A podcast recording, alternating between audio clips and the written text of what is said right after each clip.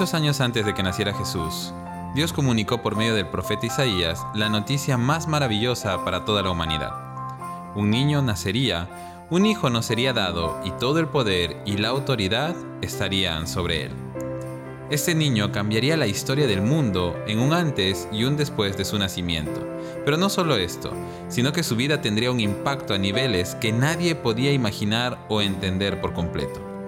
Isaías capítulo 9, versículo 6 nos dice, Porque un niño nos es nacido, hijo nos es dado, y el principado sobre su hombro, y se llamará su nombre admirable consejero, Dios fuerte, Padre eterno, príncipe de paz. La descripción que Isaías hace del niño comienza diciendo que el principado estaría sobre su hombro, haciendo referencia a su soberanía. Él tendría el control absoluto, el poder y el derecho de gobernar el universo. Este no es un niño cualquiera, este ni siquiera es un niño especial, este es un niño singular y único. Pero además, este niño sería llamado admirable y consejero si hay algo que un rey necesita es un espíritu de consejo para saber cómo gobernar, y resulta que ahora de este rey se nos dice que su consejo es tan extraordinario que es admirable. Por esta razón, si necesitamos un consejo, podemos ir a él. Si estamos perdidos, vayamos a él.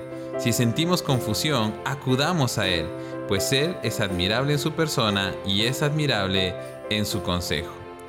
Isaías continúa su descripción diciendo que ese niño también es un Padre eterno.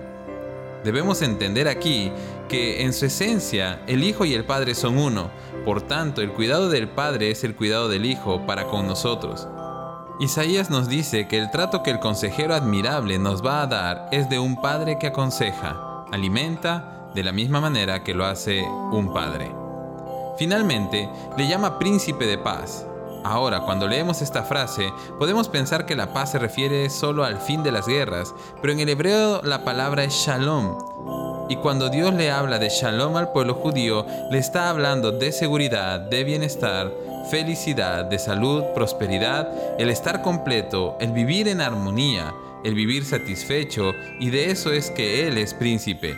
Él es príncipe de cada una de estas condiciones ese pequeño que nacería, pero que sería un gran rey, un consejero admirable, un Padre eterno y un príncipe de paz, es Jesús.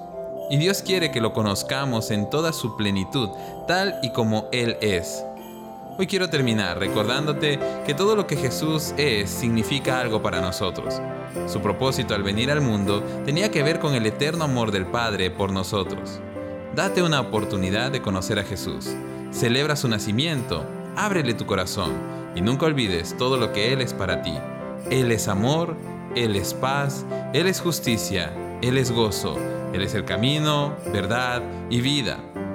Él es Dios, Él es Jesús.